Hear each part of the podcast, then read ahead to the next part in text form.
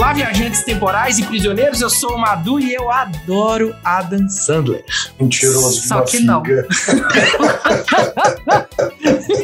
Ah, eu sou o Eros, mas hoje eu tô me sentindo a Lisbela, porque eu adoro a magia do cinema inteira. Ai, gente, ele hoje foi fofo na abertura, que bonitinho.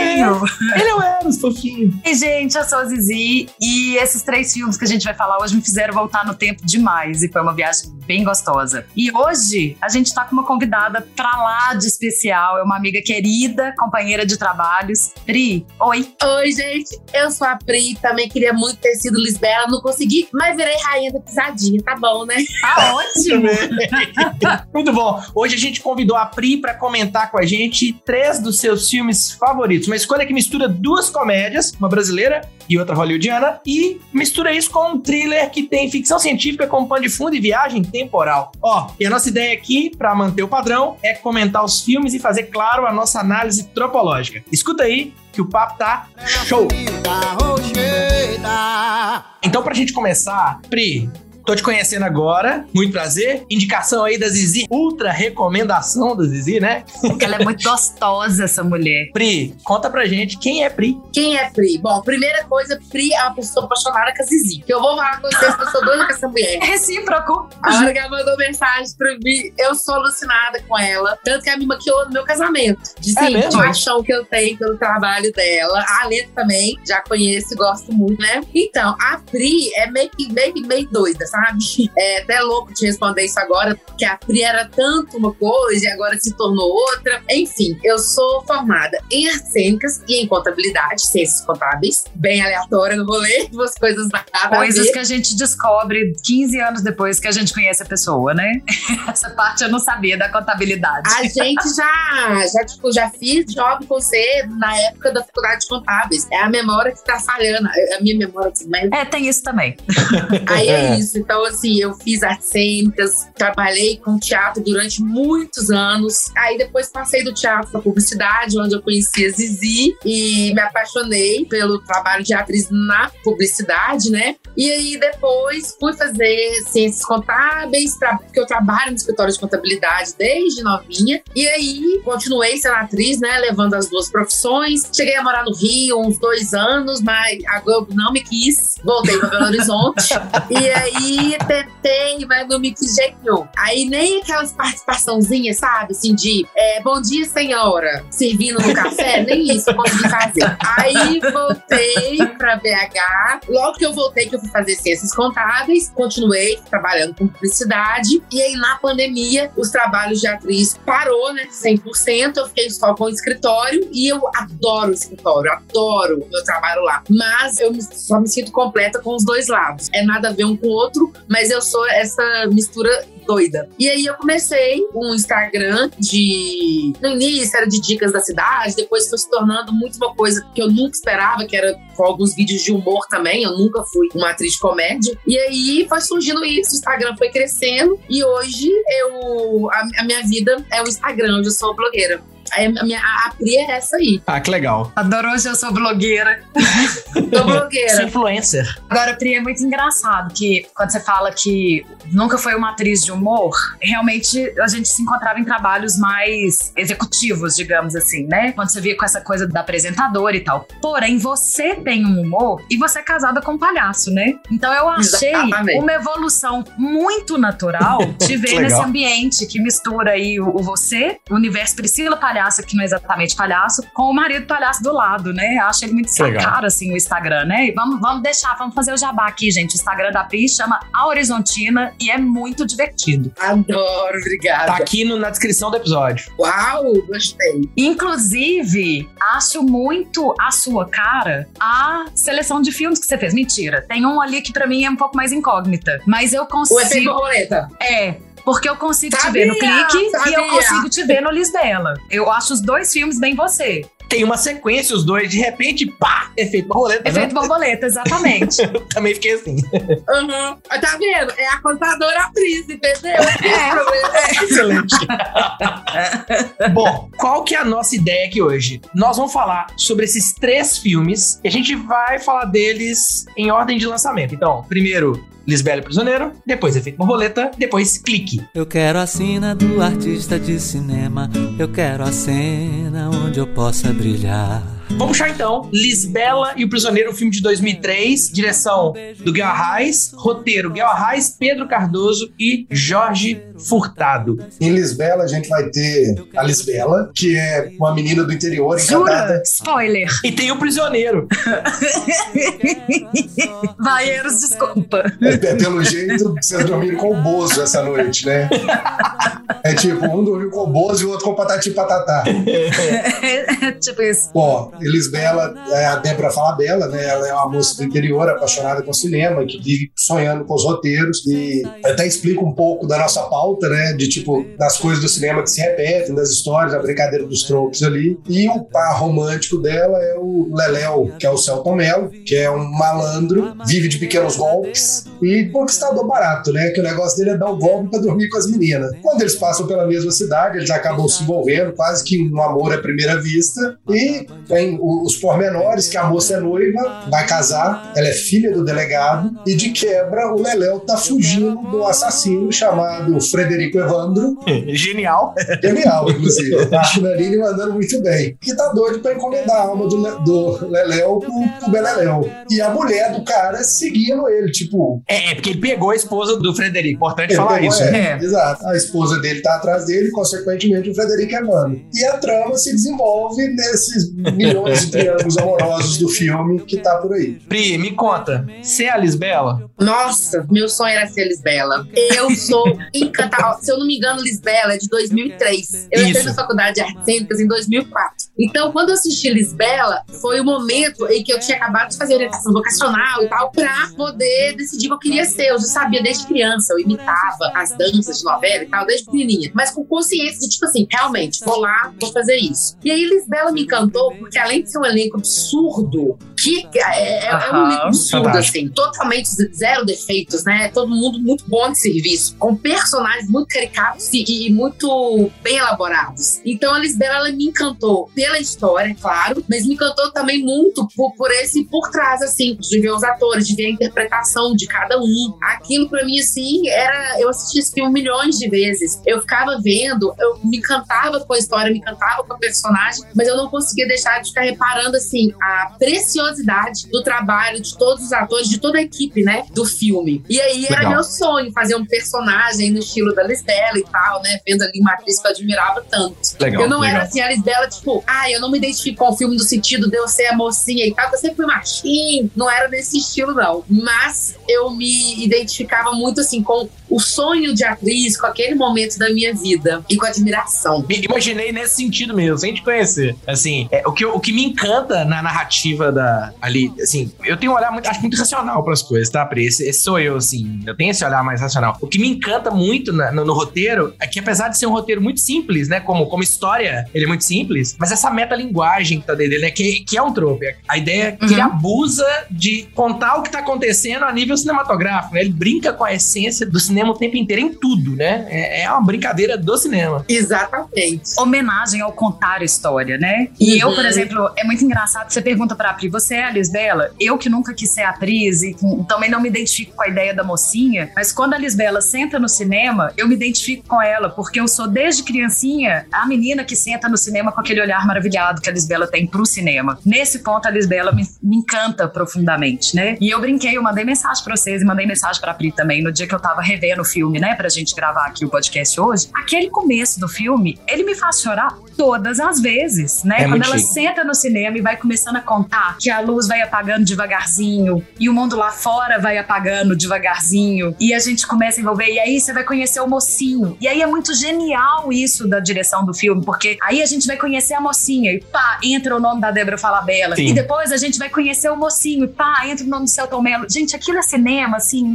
pra mim isso é o mais bonito cinema. Então, a- ele além de ser uma história gostosa, de ter essa atuação que a gente já falou aí, né, que é um festival, assim, acho que não tem ninguém no filme que tá mais ou menos. Sei não. Não. Não tem ninguém que tá mais ou menos né? Não. A gente fala muito aí do, do- dos principais, né? Do, do Celton e da Débora, e Nanini, que é sempre Nanini. Mas, gente, o que o Bruno me deixa rachando Bruno de rir tá- desse nossa, Douglas, o Bruno Garcia, gente, com bom. aquele Douglas, eu passo um mal de rir daquilo. O pai da Lisbela, eu esqueço o nome dele. Ele é fantástico. É, É o seu filhinho.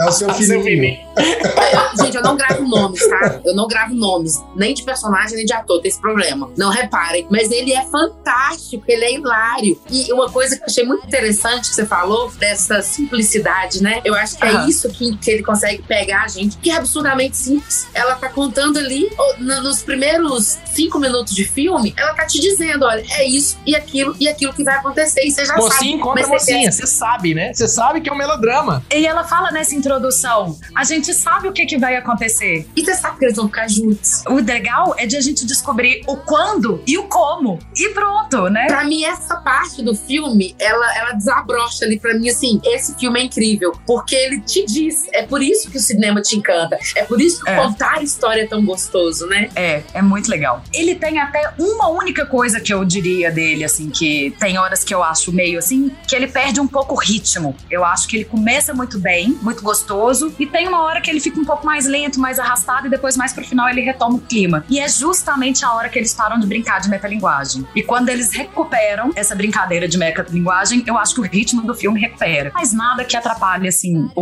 o, o festival de delícias que é. Outra coisa que me encanta muito no filme, mas muito mesmo, é trazer a cultura popular. Sim, brincar com a cultura popular brasileira, né? Mais focada ali na nordestina e ter um- uma relação de poesia com aquela cultura geral, né? Não só com o A cinema. linguagem é toda poética, né? É, Toda, toda. e, jeito e de ela falar. extrapola o cinema. A gente fala muito da metalinguagem com o cinema, mas assim, o viajante que sai vendendo tônico, né? A maneira de falar, o próprio matador de aluguel, né, gente? Assim, faz parte da nossa cultura, é uma parte mais tosca, mas faz parte. Tem N coisas ali. O, o parquinho, né? O que passa e eles vão lá ver. Monga, mulher gorila, cara. Tem Monga, mulher gorila no meio do filme. É muito lindo. É muito legal. Falando um pouquinho do, do- dessa linguagem do filme, né? Tem uma, uma questão que é bem legal também, ainda na metalinguagem, que é aquela quebra da quarta parede, que é um troco, né? A quebra da quarta parede, só que aqui é diferente. Ela deixa claro. Né, no fim, a Lisbela deixa claro que tá sendo assistida e que as pessoas vão sair do cinema. Então, aquela sensação, Zizi, que você traz dela explicando que o cinema vai apagando e a realidade vai apagando e a realidade vai mudando, Uhum. né, ali, que pra mim isso ela tá explicando suspensão de descrença, né? Ela tá, ela tá falando, "Ô, Sim. cara, eu tô entrando na suspensão de descrença. No final, ela tá te trazendo de novo, ela tá te trazendo a descrença em si, Sim, né? ela tá te voltando, né? Olha, agora o filme tá acabando, as pessoas vão sair, é isso mesmo, É. o mundo real volta, né? Eu acho é bem legal. Compositor popstar. Que, tipo, a trilha de Lisbela tá entre as melhores trilhas. É muito foda. Sim, De filme ele é muito foda. Verdade, a trilha. É tipo, ela é de cabo a rabo, é tipo, é só músico famoso, gente interpretando música de outras pessoas. Tem Elza Soares, Yamandu, Sepultura, Zé Ramalho, Penélope. Não, gente, o Zé Ramalho Cara, e Sepultura Sepultura, juntos, né? Assim, é, É, uma, muito- é muito muito viagem. legal. É muito legal, Não, muito é legal muito mesmo. foda. E tipo, Da música é, do Frederico Evandro, né? É, É, Frederica Evandro. Maravilhosa. é tão foda a trilha que é uma trilha que eu inclusive tenho ela em casa, sacou? Tipo, de tanto que eu curti a trilha na época. Só tocava Não, isso. e não dá pra gente falar do fenômeno que foi Lisbela, que eu acho que foi um dos grandes fenômenos do, do, do cinema nacional da época, né? Assim, sucesso comercial. E não dá pra falar do sucesso que foi o Caetano com o Você Não Me Ensinou a Te Esquecer, que não é uma música dele, né? É uma música do Fernando Mendes. Era a única música que eu pulava, inclusive. Comercialmente, não tinha quem não escutasse essa música naquela época, né? Ela tava tocando em todas as rádios o tempo todo, onde você ia, a música tava tocando. Ela era um fenômeno comercial, assim como eu nunca vi o Caetano ter naquela época, né? A gente tem aí a referência de que o Caetano é o Caetano, mas esse sucesso comercial de ficar tocando em rádio, eu só me lembro dessa trilha do Lisbela. Sozinho, tocou mais do que Não Aprendi a Esquecer. Que, é do, que também não é dele, é do Peninha. Velho, nossa, sozinho é a coisa mais horrorosa que um mundo já viu. Eu lindo. E tipo, É, a- gosto, adoro, não, é, adoro o Caetano, acho que tem uns discos foda. Não são os covers que ele faz, definitivamente É, não. Cover também ficou top. Ele tocando Come As You Were, cara, não, não, não dá. É, mas o Caetano fazendo cover de Cucurucucu Paloma no filme do Almodóvar é um Tá, dos troços bem, mais bem. bonitos e emocionantes da Ok, vida. e- esse cover eu vou te dar, tá bom? Esse, ok, esse é foda. Mas tirando esse, né. Ô, gente, mas aqui, e personagem? Vamos falar um pouquinho dos personagens aqui. Primeiro que tem um, tem um triângulo, não, são tre- é triângulo São cubo, três né? Você tem triângulos amorosos, né? Três triângulos amorosos. Leléo, Lisbela e Naura, Leléu, Lisbela e Douglas, Leléu e Naura e Fred. Leléu em todos, né? É, é- é ele. É o safado da história, né? É, é muito, é, é muito maluco, né? A Zizi falou que, que, né, que ele entende o lado da Lisbela e queria ser Lisbela, né? Nesse sentido do cinema. Tem certeza que o Eros queria ser o Leléu. não, não tenho dúvida. Madu, às vezes eu me sinto, né, Léo? Você não tá entendendo. Eu ia falar, eu acho que é. É, só não dá os golpes, né? Eu só não, Não, vim de tônico. Eu não sou bom de dar golpe, não, Madu. Agora, assim, a, a confusão que a gente tem nesses triângulos, né? Porque é literalmente uma confusão, né? Começa estabelecendo, confunde todo mundo e no final resolve. Basicamente, a, a história do filme é isso. Mas, cara, aquela cena do tiro no final, que tem um troco Sim. que rege ela, que é o tiro e uísque troca, né? Que a gente vê isso em vários filmes, né? O tiro ocorre e o personagem que foi baleado, na verdade, não é quem foi baleado. Quem atirou não é quem atirou, a gente nunca sabe. E aí vai voltando e revelando. Cara, aquilo é muito legal, porque são três vezes, né? E vai adicionando camada Isso, e tem é. diálogo que não tem como ele existir, né? Não tem como ter ocorrido. E é muito divertido, porque, de novo, é a brincadeira com o trope, é a brincadeira com a linguagem, né? De voltar e falar, não, mas a gente escondeu. assim. E nessa hora tem a locução de, de, de séries, assim, né? Neste momento, atrás de, de, de Lisbela estava escondida e Naura, que na verdade foi quem deu. É muito divertido. É tipo pam, pam, pam, né? Aquela coisa meio- É muito bom, é muito bom. E eu adoro, você tava falando do- dos personagens, eu adoro o personagem do. Primeiro que Frederico Evandro, gente. É um já excelente é um nome nome. assim. É, é o melhor nome composto de todos os tempos. Eu odeio nome composto, sacou? Cara, é a tipo, versão mexicana, só que aplicada ao Nordeste, você tá entendendo? É tipo Frederico isso. Evandro? Frederico Evandro é muito maravilhoso. E o personagem, né, do Nanino, ele é divertidíssimo, assim, de, de aquele matador toscão, mas que tem cheio de, de coisas. Ele vai lá rezar pra alma, gente. Aquilo eu acho, me morro de rir. Acende a velhinha e fala: Ô, competição. Nossa Senhora, recebe aí. Ele tá encomendando. Vou mandar pra senhora. Ele tá fazendo uma encomenda. Mas ele tá pedindo acolhimento, né? Ele tem ali. Esse é um tropo que é o até mal tem limites, né? Eu lembro na época, assim, lá pra trás, primeira vez que eu vi o vídeo, de ter lido umas reportagens, não sei se eu tô falando bobeira, mas eu lembro de uma coisa assim, que isso é comum, que muitos matadores são muito. que tem mesmo essa, essa coisa, pra gente às vezes é louco, né? Tá ali rezando com tanta fé e tal, e matando uma pessoa, mas que existe muito isso. Mas isso é muito legal, que era até né, onde eu ia chegar, que é muito do nosso popular a pessoa ser matador de aluguel e católico ou religioso, né, de maneira Ah, geral, sim. ao É mesmo isso já ia tempo. Isso é muito, é louco, mas é, é, é- é brasileiro. Eu não conheço muitos matadores de aluguel, não. Eu só conheço o Paina e nunca vi o Paina rezar, entendeu? Então, Mas no nosso imaginário cultural, Eros, eu também não conheço nenhum matador de aluguel, mas é essa figura, você conhece ela de vários outros lugares, de vários outros filmes. Exatamente. O próprio Nanini no Alto da Compadecida tem uma pegada parecida, né? E de Sim. novo é a parceria aí, né, do, do Nanini com Guel Arraes. gente, mas o figurino do Frederico Nossa, é Evandro é maneiro. Camisa volta Ah, ao não, mundo. todos. Puta que pariu, velho. É foda. Foda. Tocou numa, numa coisa. Eu, eu sou alucinado também com o figurino do Lisbela. Que figurino é aquele? Do filme inteiro, eu acho o figurino Sim. muito incrível. Sim. E o da Lisbela é maravilhoso. Aquele- Ele, ele diz por si só. Repara cada detalhe do cabelo Eu dela, também sou da apaixonada. roupa dela, transmite a delicadeza dela. É fantástico. Aquele vestido de noiva, gente. Ele parece um biscuit da bonequinha em cima da noiva. Ele é tão barango, que ele é tão maravilhoso. Eu tinha esquecido do vestido de noiva. Barango e inocente ao Barango mesmo inocente, tempo. mas ele é muito maravilhoso nesse sentido, né? Ele serve ao filme de uma maneira muito linda. Ele é poético, ele é barango, inocente e poético. Exatamente. Ó, negócio seguinte, se você que tá ouvindo aí, não assistiu, você tá muito errado. Vai assistir, que é um filmaço. Proibido novela Lisbela. Proibido. Proibido não ver Lisbela, gente. É um filmão mesmo. Independente de gostar ou não de comédia romântica. É, eu adoro comédia romântica. Ele é muito mais do que É. comédia romântica. Ele é muita coisa ali. Ele não é só comédia romântica. É, eu acho que é isso. Ele é uma grandíssima homenagem à cultura brasileira num filme que Exato. qualquer pessoa que gosta de cinema vai, Vai- curtir vai- a vai diversão. gostar. Né? A premissa pra gostar de Lisbela é gostar de cinema. Exatamente. Eu não consigo nem colocar Lisbela em comédia romântica. É tipo, é, é outra Mas coisa, é. sacou? É. É outra coisa. É uma aula, na verdade, né? É uma aula.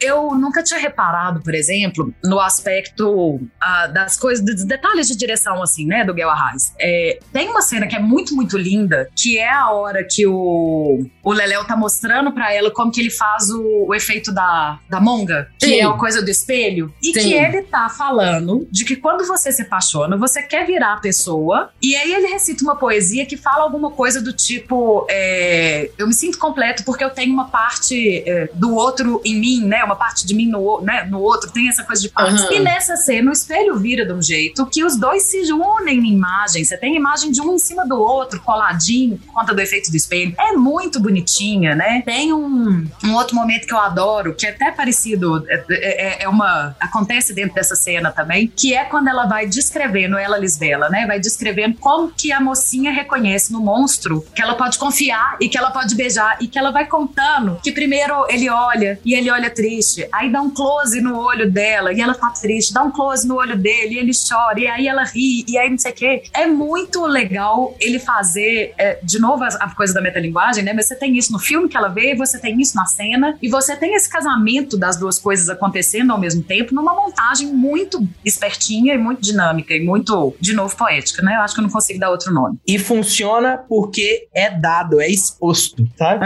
Ele, É. não tenta, ele não tenta colocar isso subliminar, ele não tenta colocar isso ali como uma, um pano de fundo, não. É, é dado, né? É jogado na cara. É isso que faz funcionar. E aí ele joga na cara da gente, né? O que, que, que tá acontecendo. Filmão, Pri, arrasou na escolha. Que bom que vocês gostaram. Se fosse um filme, seria esse. Foi até legal a gente começar por ele. Meu top 1 do seu top 3. Porque Lisbela ele inclui sonhos, inclui a, a questão de observar enquanto atriz, inclui a Priscila e o trabalho, assim. E- ele é o, que fala- é o filme da minha vida, assim, um só.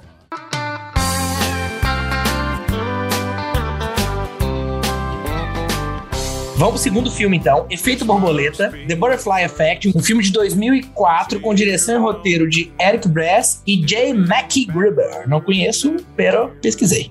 Tá? Conta aí, Eros. Eu não fazia ideia. Como contar efeito borboleta? Pagando cerveja, óbvio. Ô, Pri, o Eros, toda vez que ele dá um spoiler, ele paga uma cerveja pro ouvinte. Então aí, é você que tá ouvindo, né? Agora ele tá pagando vinho. Eu tô pagando porra nenhuma, Madu. Vocês mesmos dando muito mais spoiler do que eu. A conta é tua, vai, Eros. É, bom, Efeito Borboleta tem o Eva, né, que é o Ashton Kutcher. Ele tem uma infância traumática, cresceu sem pai, o pai é preso no sanatório e por algum motivo ele descobre que ele consegue, ele tinha uns apagões quando era criança e ele descobre que se ele se concentra nos diários que ele escrevia por causa desses apagões, ele consegue voltar no corpo daquela passagem, volta no tempo, em mente da pessoa. mente dele meio que volta no tempo e ocupa o corpo de, né, da- dele criança. a mente atual dele entra no corpo dele criança lá atrás É. Naquele momento. e ele começa a usar isso para tentar resolver problemas gerais da vida. É tipo, ah, tem um problema com a namorada e ele pega, volta lá atrás para resolver aquilo, pra, sempre tentando consertar a vida do outro. É, tipo, ele tá sempre tentando fazer isso para melhorar a vida, para melhorar o futuro. Só que a coisa vai degringolando, literalmente. E cada vez que ele volta, a coisa piora e piora e piora e piora. E cada hora a história vai tomando um caminho. É meio quase como a história se repete, né? Quase o dia da marmota. Uhum. Sempre volta no mesmo lugar e cada hora com um contexto completamente diferente. Hora ele é presidiário, é, hora ele não tem braço,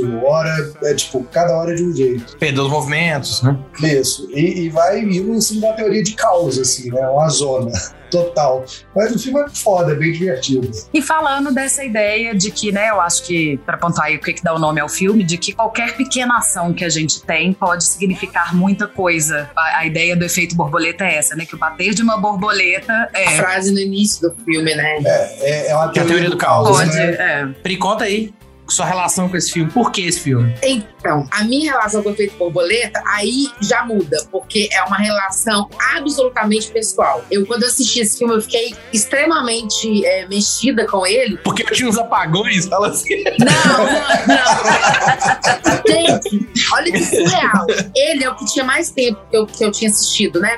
Então, eu. eu que eles eu não revi muito, o clique eu revi muito, ele eu não revi tanto. Então, eu fui assistir semana passada. Vocês acreditam que eu não lembrava que, é, é, Ih! que o motivo eram os apagões e eu não lembrava do trauma de infância dele? Ficou na minha cabeça do filme o que me mar- marcou tanto a questão dessa tentativa de mudar e aí não dá certo, mudar e aí não dá certo. Porque o filme me marcou muito, é, no- né, numa fase de adolescência da minha vida, me marcou muito nesse sentido, daquela rebeldia, aquela insatisfação com as coisas. Por isso que eu digo que é algo muito pessoal. Que eu sempre tinha muito assim, ah, não devia ter feito isso. Eu sempre fui muito Maria arrependida. Não devia ter feito isso, não devia ter feito aquilo. Nossa, e o se? O se tava muito assim na, nesse momento de segurança. E quando eu assisti esse filme, ele, ele, ele deu um, um- um clique na minha cabeça, assim. Não, clique que é outro. fiquei. Tô brincando.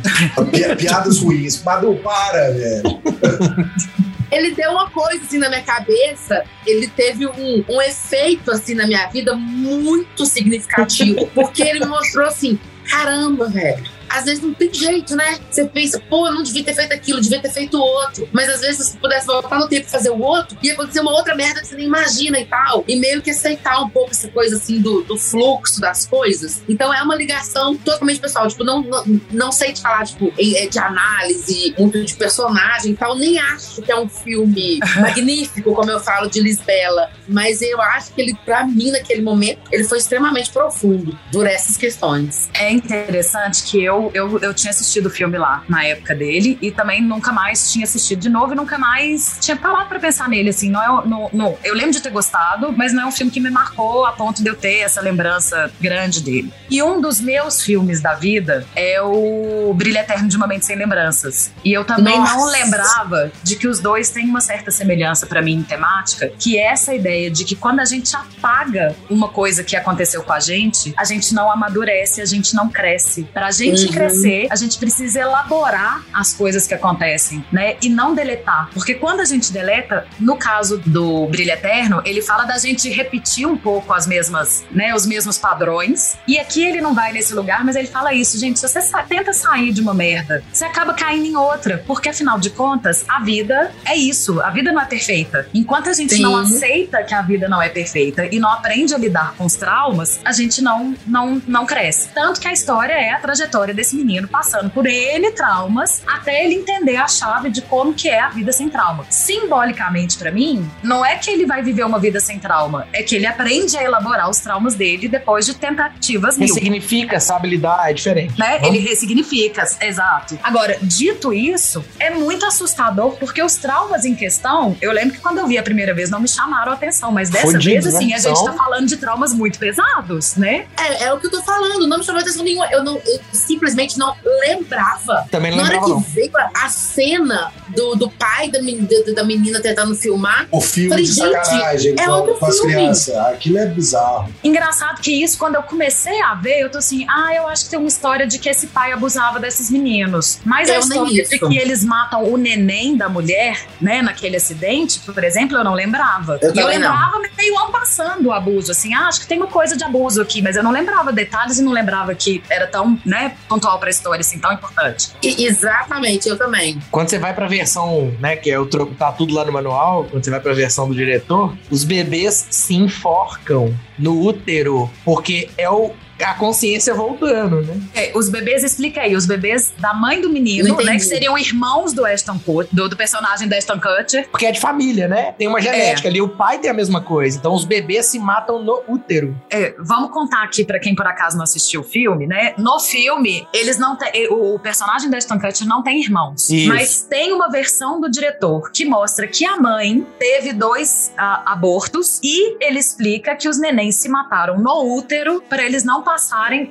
essa maldição que é conseguir voltar a mente no tempo. Gente, eu não sabia disso. Que é pesadíssimo, por sinal, né? Ninguém sabia disso, pelo É, a gente pesquisou e descobriu, mas não sabe Esse é, um, que é- esse é um trope, Pri, que chama Tá Tudo Lá no Manual. Tá Tudo Lá no Manual é um trope que fala assim: não tá no filme, Mas alguém disse em algum momento explicando isso que aconteceu. Entendi.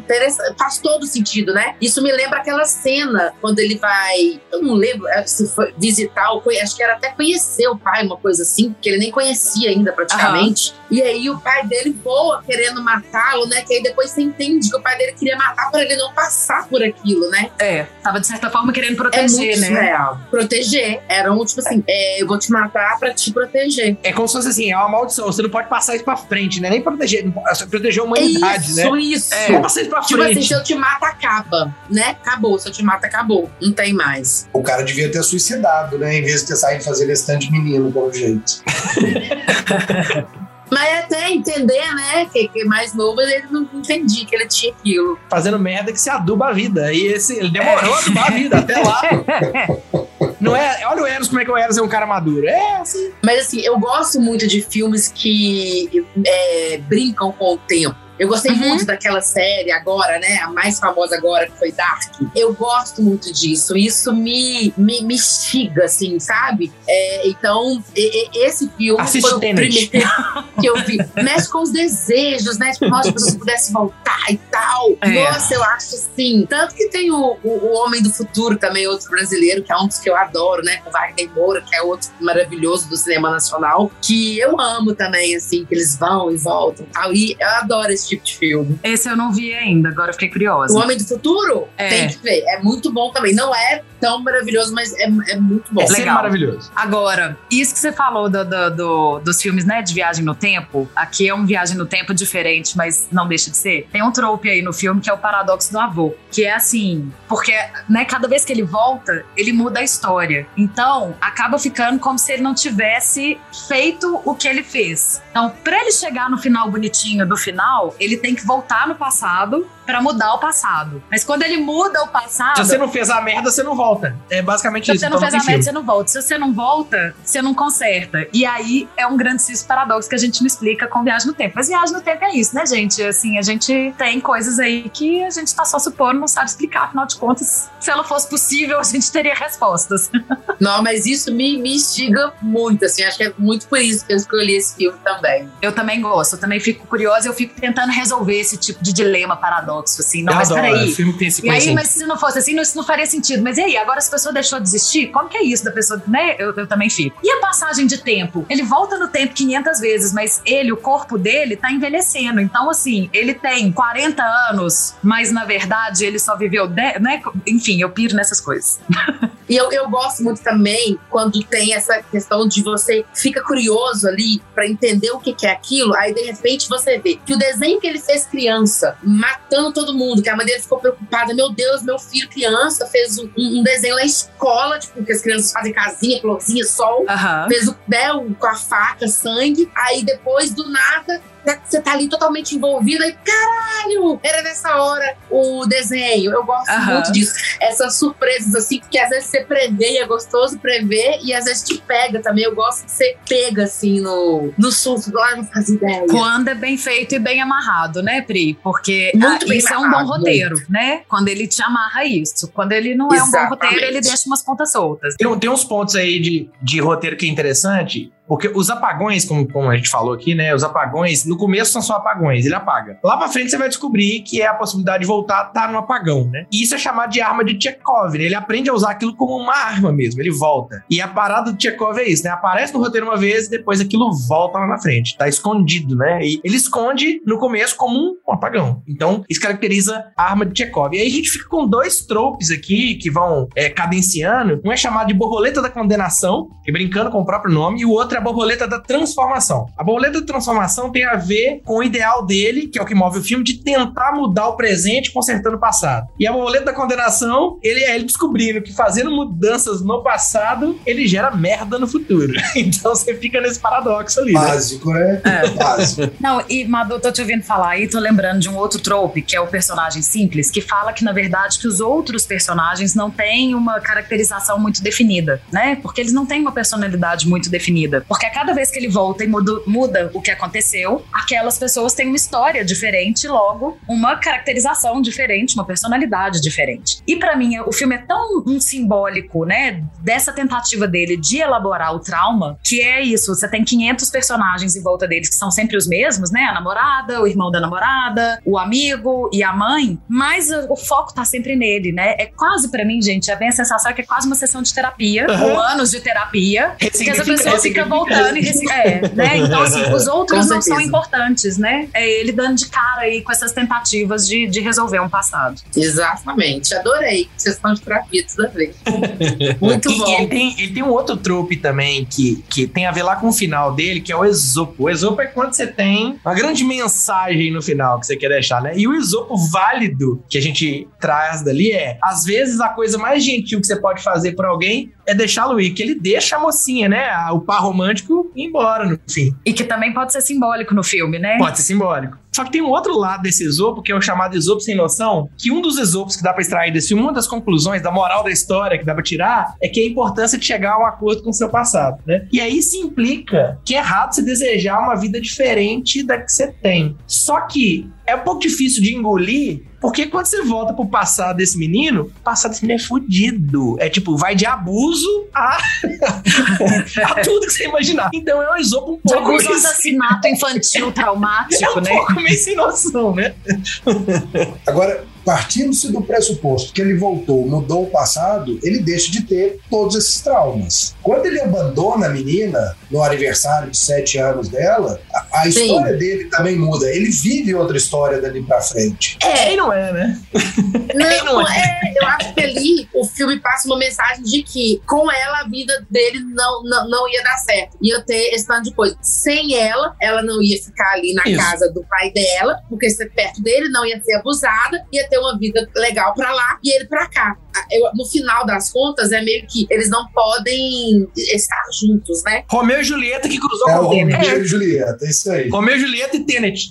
É. E é o desapego simbólico, né, que a gente estava falando, que eu comentei mais é. cedo. O desapego simbólico é você desapegar daquela primeira namoradinha, né, e seguir com essa vida e tudo mais, né? E isso que o Eros estava falando é o grande, é, é, o que a gente já falou aí do, do paradoxo, né? É isso aí. É porque, é, é porque em tese, se ele não viveu aquilo, se tudo que ele fez foi da menina, ele não viveu mais porra nenhuma, ele não teve mais trauma nenhum. Então, tipo, consequentemente, ele chegaria para ser outra pessoa lá na frente. Ele parte do pressuposto que ele não teve mais nenhum apagão depois daquele último apagão dele, onde ele separa da menina. Ué, ele parou de voltar no passado. Aquilo é a última vez que ele volta. Sim, mas se a gente for interpretar o filme de maneira literal e não simbólica, ele muda, mas ele tem a consciência de que ele mudou. Então, ele lembra de tudo. Ele lembra de todas as versões. Sim, mas aí ficou uma falha, que é uma coisa que eu fiquei me questionando. Porque, para mim, ficou muito clara essa mensagem. Ó, oh, no final, um romance, né? Não podemos ficar juntos. Uhum. Mas e aí? E a maldição do pai dele tá independente disso. Entende? É. O pai dele poderia ter mudado o passado também, né? É, ali podem existir vários universos paralelos. É, tipo, ele conseguiu é. quebrar a, a, a, maldição. E, e, e, durante todo o filme não é isso que, que, que se passa, né? É. Ele conseguiu quebrar por não viver aquele amor. Cada um com sua terapia. Esse é o recado. então, pra mim, fica falho nesse sentido, porque a aparência no final é que tá tudo lindo. Eu, engraçado, eu não tenho essa sensação no final de que tá tudo lindo. Eu acho que tá tudo lindo para todo mundo, menos ele, que continua carregando a consciência daquilo tudo. Ele consegue resolver, então ele não tem a culpa. Ele esbarra com ela, né? né? De ter provocado, de não ter agido, mas eu, eu, continuo com a sensação de que ele tem a consciência. Mas aí, assim, moral do filme é que, né? Dá o, pra ver várias. quando eles não estão juntos, eles não poderiam ficar juntos e ele tem uma, uma ação aí de amor maior de se afastar dela. Dois, o paradoxo do que a gente tá tanto falando aqui do Viagem no Tempo, ele é complexo e ele não tem resposta. e por isso que eles responderam com o caso romântico eu acho que é isso. É. Mas aí é pai. O lugar dele, depois de voltar a última vez, era no hospício, do lado do pai dele. Com tudo que ele viveu, tipo, uma criança, ele não ia nem saber se aquilo era verdade ou não era, sabe? Tipo, o cara ia estar surtado, fudido. Ele não ia ter formado em Harvard ou Yale e ser um advogado de futuro para esbarrar com a namoradinha do passado no meio da rua, sacou? É, tipo, ele tinha que estar fudido internado. É isso. Basicamente é isso. Mas aí você não tá confiando no processo Na terapia, de você, é, da terapia. é. E aí é, não é à toa que o, o personagem dele tá estudando exatamente psicologia, né? É. É verdade. Porque a ideia é que o processo é esse. Você volta no seu trauma pra você parar de repetir ele, pra você ressignificar ele. Levando o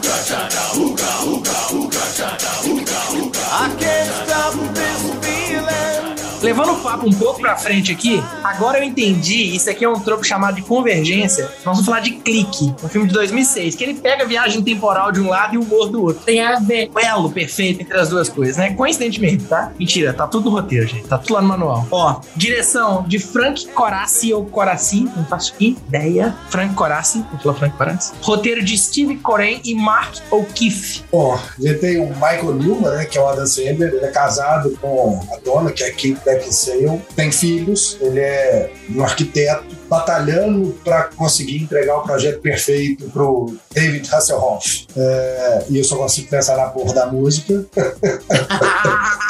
Eu só consigo lembrar do Baywatch.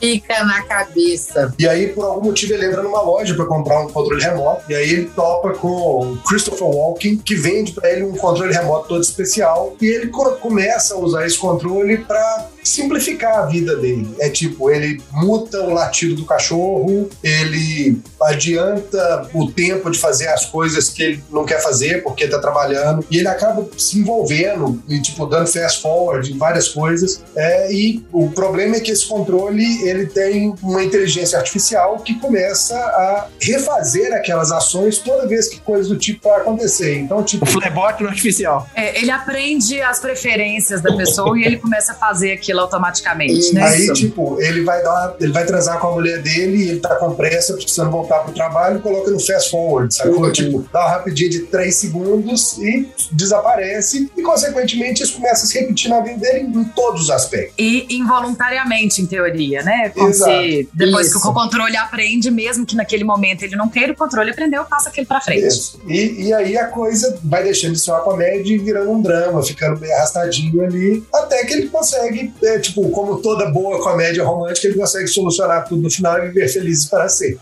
É sessão de terapia na versão do behaviorismo agora, né? Porque o controle aprende. Puta que pariu com esse controle, né? Pri, conta aí pra gente, assim, por, qual que é a tua relação com esse filme? Pois é, aí o clique já junta as, é, as duas coisas. Porque ele é comédia romântica, que é meu gênero favorito, que aí me vem a- essa coisa do Lisbela, e ao mesmo tempo ele tem a questão, não é um- exatamente uma viagem do tempo, né? É um pouco diferenciada, mas tem um pouco disso, que é o que eu gosto muito também de assistir. Mas o clique, ele também tem um, um- um ponto muito importante de filme da minha vida, porque o, o clique é de que ano? Que eu não, não, não lembro. de cabeça. 2006. 2006. Eu tava começando a namorar com meu marido. E tem uma cena muito. Aí entra no, tipo, mulherzinha mesmo. Porque tem uma cena mó bonitinha dos dois, que no final do filme, que ele- eles lembram do início do namoro dele, que ele escreve um bilhetinho pra ela no guardanapo, assim, do boteco. É, você vai me amar amanhã de manhã? E aí a gente viu esse filme, a gente achou o máximo e tal. Aí a gente fez esse bilhetinho na época, aquele início de namoro, né? Dois novinhos. E aí a gente ficou com esse bilhetinho na carteira muito tempo. E muito tempo a gente falava que a música do filme era nossa música. Então tem essa relação, assim, do, do meu romance e tem uma relação da minha vida pessoal também, eu sou muito ansiosa, muito acelerada. Então o filme me instigou muito nesse sentido, assim, de hora que eu, no início do filme eu olhava e falava, meu Deus, eu quero esse controle remoto pra mim. Então veio pra mim também muito como um ensinamento, igual no efeito borboleta, né? De aceitar que você não, não dá pra ficar, que você precisa passar pelos processos e tal pra aprender, que você voltar lá não vai resolver, vai causar outra coisa. O clique também me ensinou muito meio que essa coisa de viver cada dia. Então ele é bem nesse sentido de o filme da sua vida, da vida mesmo, assim. Independente da atriz de uma análise. É. Não apressa o processo, né? A moral ficou, né, Pri? O Esopo aí do Muito. filme ficou. Muito, muito. Nossa, aquela cena que ele manda o pai dele embora, aquilo assim, eu chorava quando assisti. Bom, aqui também tem um Esopo, né? Sim, Tem. também tem o Esopo. Família em primeiro lugar, né? Ah, eu tava Ah, achando eu que dei, eu dei o golpe. Eu acho que ele vem muito com essa, com essa coisa de família, né? É, é isso, assim, a gente precisa trabalhar e tudo mais, mas a gente também precisa passar tempo com quem a gente gosta e valorizar as pequenas coisas. Vou pontuar que já de cara pra gente, né? gosto da ideia do Esopo, gosto até da ideia conceitual do filme, mas tenho muita, muita dificuldade de superar o, o tipo de humor que é fazer slow motion do peito da mulher balançando, a Ah, piada sim, do pinto pequeno, né? Piada de pum e esse tipo de coisa, assim. É, aí eu, eu, eu tenho uma relação com o filme que eu acho ele até com uma proposta muito interessante, mas nunca consegui gostar muito dele por conta desse, de- dessa pegada do humor dele. E revendo, agora eu até dou um desconto, porque eu acho que, né, de 2006 pra cá, a gente mudou muito enquanto sociedade, eu acho que ele tem muita coisa muito datada. Naquela época, eu acho que ele era menos, né, solto. Eu revi e não achei graça nenhuma de várias coisas que eu achava super engraçado. É isso, Tipo assim, eu né? mantive ele por ter marcado a minha vida mesmo, nesses outros sentidos. Mas o que era engraçado naquela época, hoje é até repudiado. E, e não faz nenhum sentido. Sim. Eu também ocupo esse, eu fico nesse mesmo lugar, Deus, dizer assim, de... Eu tenho, eu tenho um problema de amor ao Adam Sandler, né? Então, como eu falei lá na introdução... Eu também gosto muito desse. não, o meu é uma brincadeira, eu não gosto É, nem... ele tá sendo Ah, irônico. você não vai gosta? passar nem Eu perto. não gosto, não. Nem eu tenho problema Eu com ele. gosto, eu gosto dele.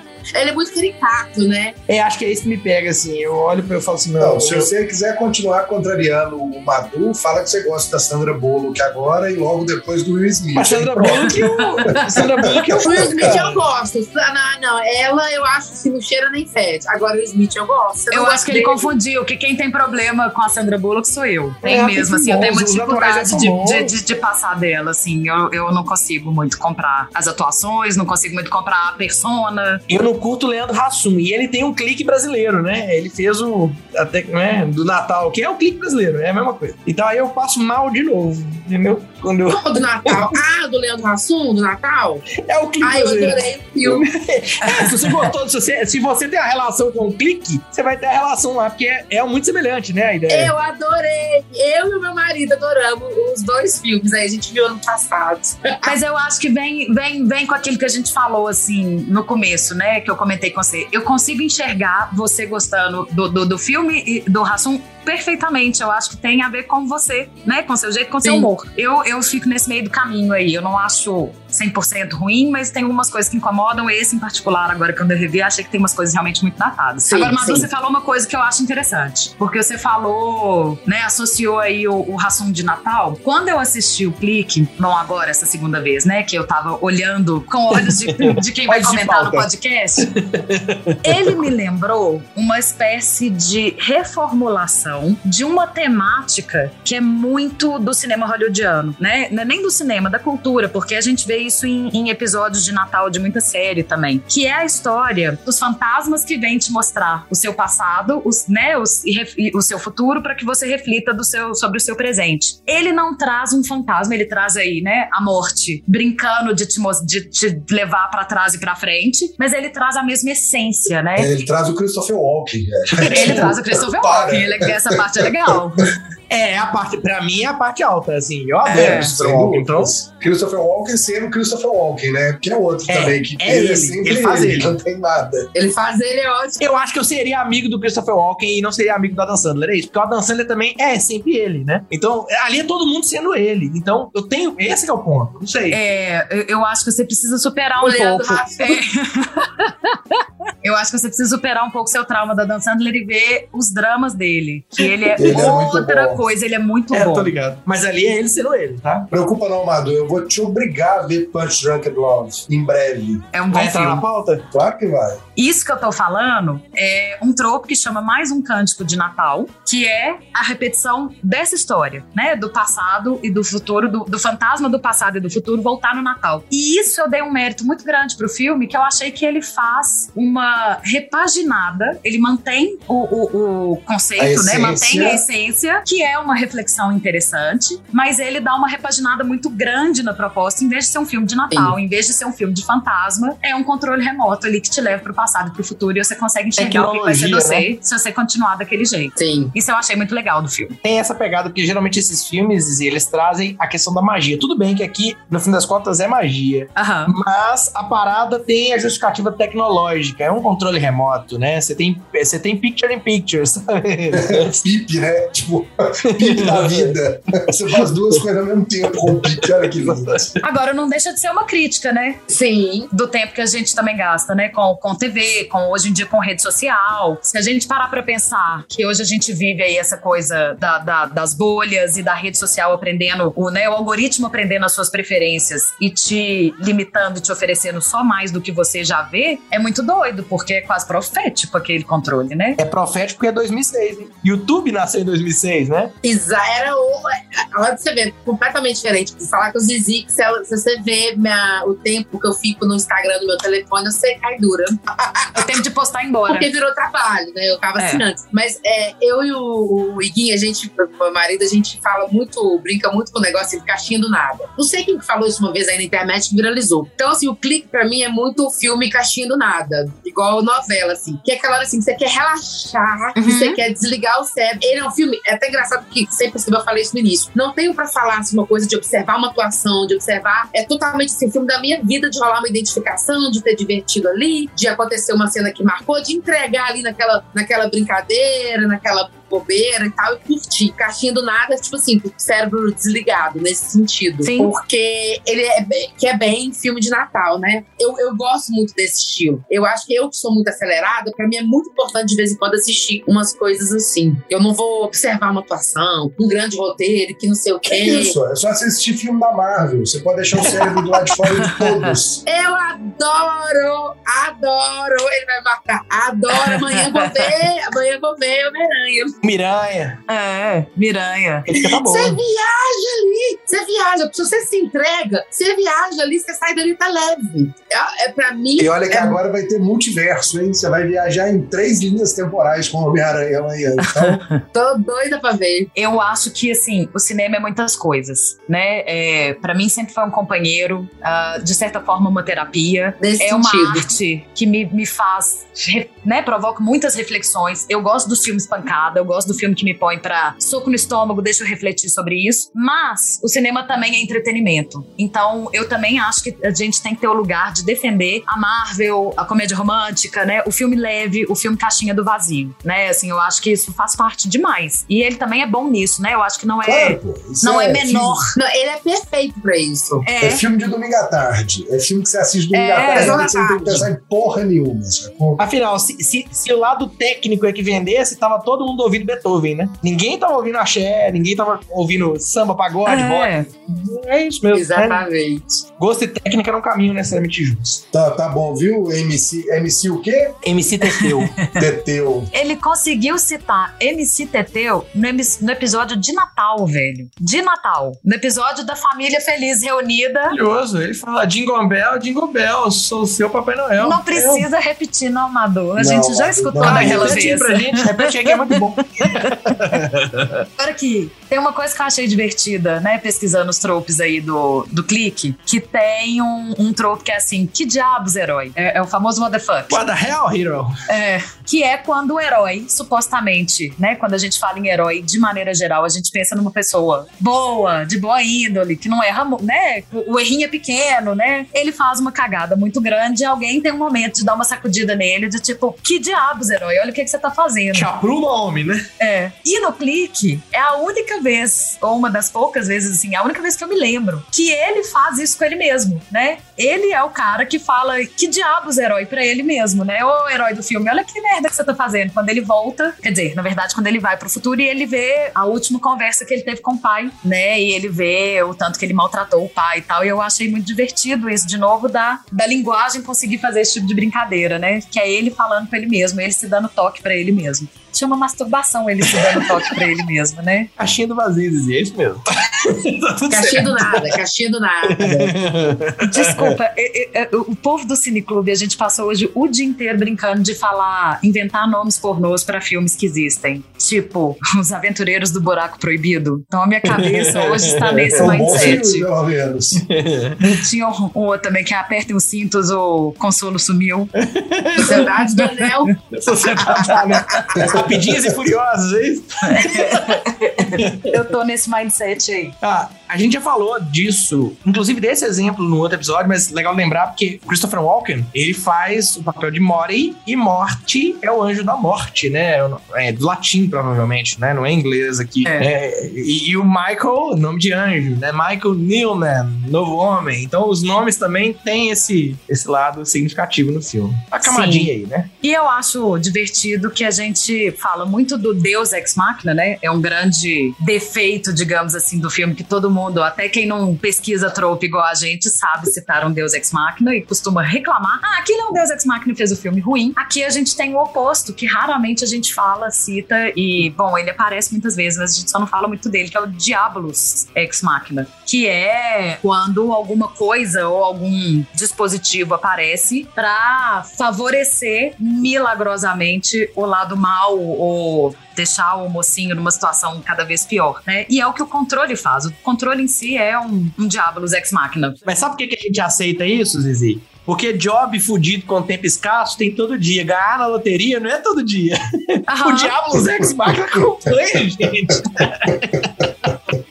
então tá, tá válido. O Diabolus Ex Machina é terça-feira, né? Terça-feira. Basicamente. Pri, muito bem. Obrigado aí pela participação. Obrigado pelo seu tempo, por compartilhar com a gente esses filmes, por compartilhar a sua experiência e por trazer esse papo legal com a gente. Eu que agradeço, porque abriu meu coração. E foi bom, sabe? Eu tava cansada hoje, estressada, final de ano tá loucura. E aí eu dei uma relaxada e eu quero assistir todos os episódios, porque eu gostei muito de vocês. Gostei da forma como vocês vão guiando. Tô curiosa pra saber de quem participou, quem que. que filme que a pessoa escolheu, o que, que vocês acharam do filme. Já vou maratonar já. Muito bom. Obrigada, muito bom. viu? Você pode pegar, inclusive, marcar uma data pra voltar e escolher mais três filmes. Dá tempo Oh, pra gente isso. assistir eles. Já viram o top 6 aí. Já viram o top É. 6 da Pri. Por favor, volte. Adorei também que você topou e que você veio e que você trouxe esse seu bom humor nos filmes e na energia, assim. Foi bem legal. Obrigada por você ter vindo, viu? Eu que agradeço. Obrigadão. Muitas graças, muchacha. Desculpa pelo clique, tá?